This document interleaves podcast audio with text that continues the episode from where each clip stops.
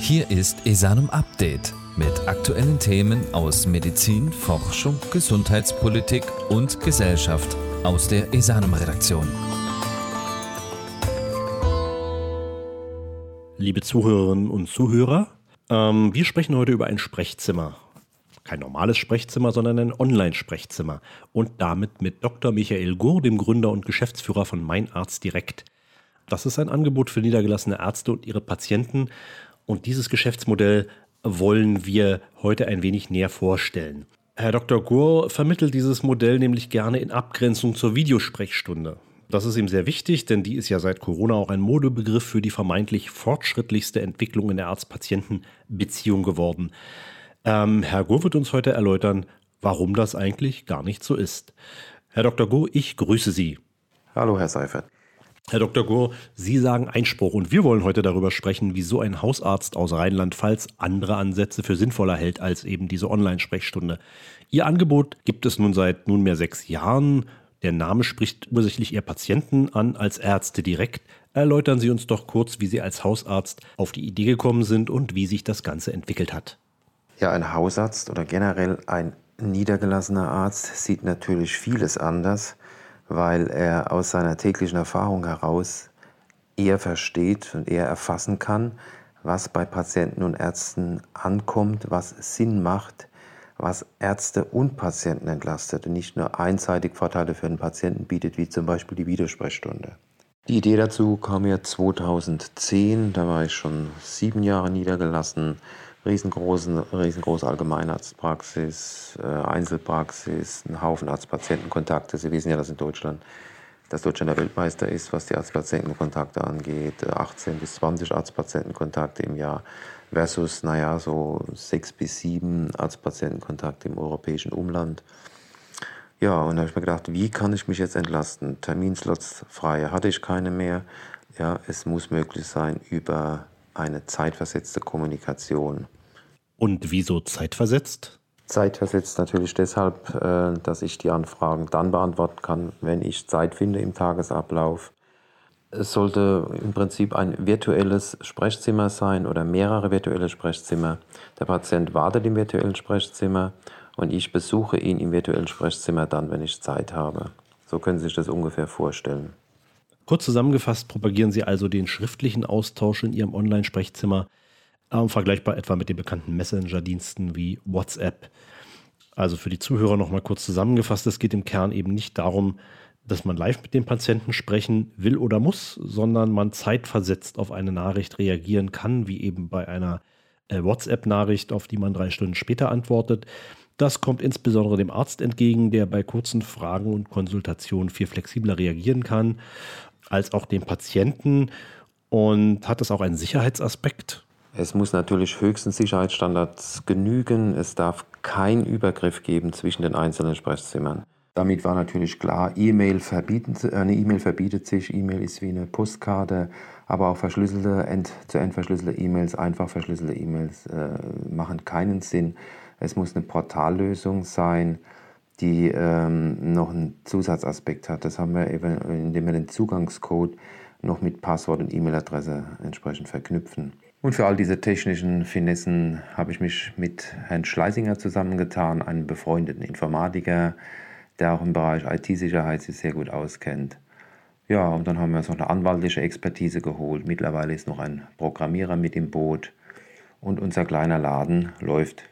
Und wie sieht es derzeit mit der Vergütung für den Arzt aus, wenn er ihr, ihr Modell nutzt? Ja, zur Vergütung äh, ist Folgendes zu sagen. Wir haben das von Anfang an, Anfang an so konzipiert, dass wir ein komplettes Abrechnungssystem drin haben. Ein Abrechnungssystem für Privatpatienten, aber auch äh, die Kassenpatienten ähm, mit entsprechenden Verträgen mit verschiedenen Krankenkassen. Wir haben also sehr viele, also verschiedene Kassenarten mittlerweile sogar dabei, AOK, DAK, IKK und so weiter.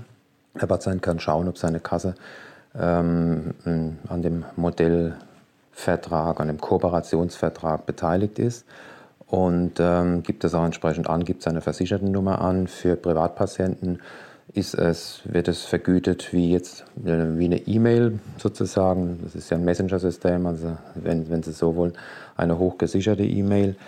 Der Arzt gibt quasi am Ende der Konsultation ein, welches, welche Vergütung zutrifft. Bei Kassenpatienten ohne Vertrag mit Krankenkassen ist es wie eine Igelleistung zu sehen.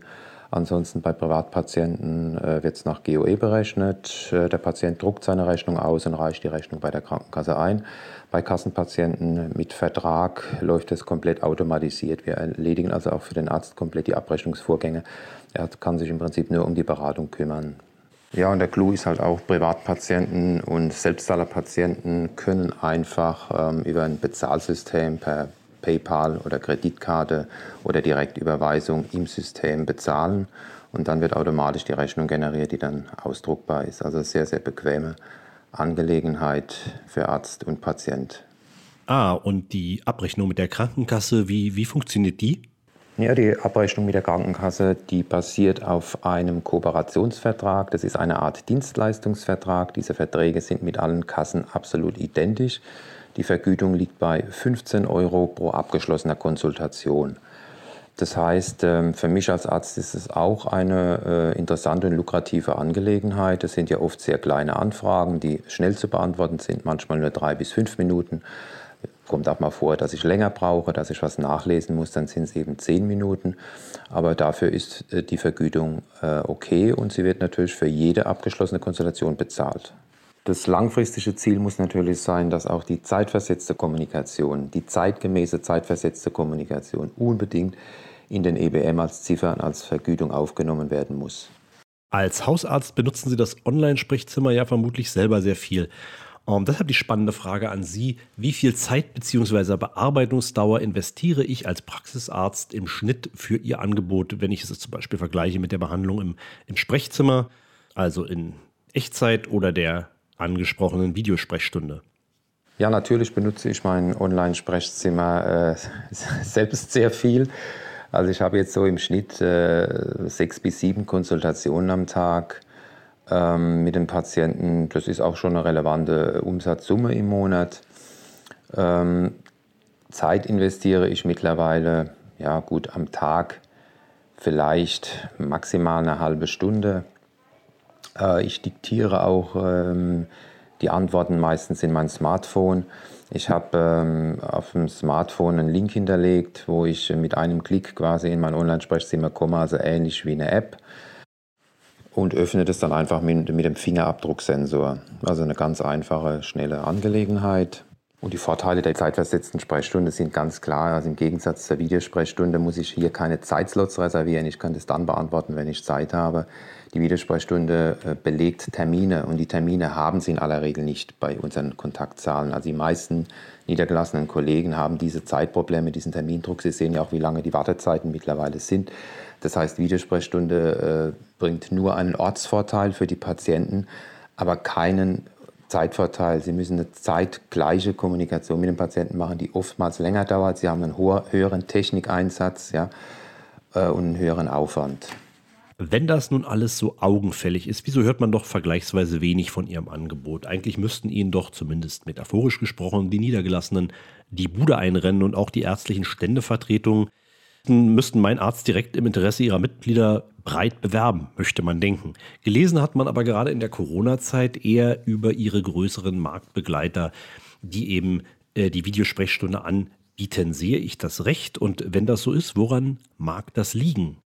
Ja, warum rennen uns die Niedergelassenen nicht die Bude ein? Gute Frage. Also äh, wir, von unserem Angebot hört man schon viel. Aber klar, die Videosprechstunde wurde natürlich gehypt, ja, was ich nicht verstehen kann. Für mich ist das ein Anachronismus. Video kenne ich schon seit dem Jahr 2000 und früher. Da denke ich an VHS, an Teletubbies und so weiter. Ähm, an Skype mit meiner Tochter, als sie im Ausland war. Ja. Ähm, das ist alles okay, aber das ist eigentlich nicht die, die Digitalisierung, ähm, die ich mir vorstelle, sondern heute ist die zeitversetzte Kommunikation mittels Messenger-System eigentlich Standard. Ja. Und das sollte auch bei uns äh, eingesetzt werden.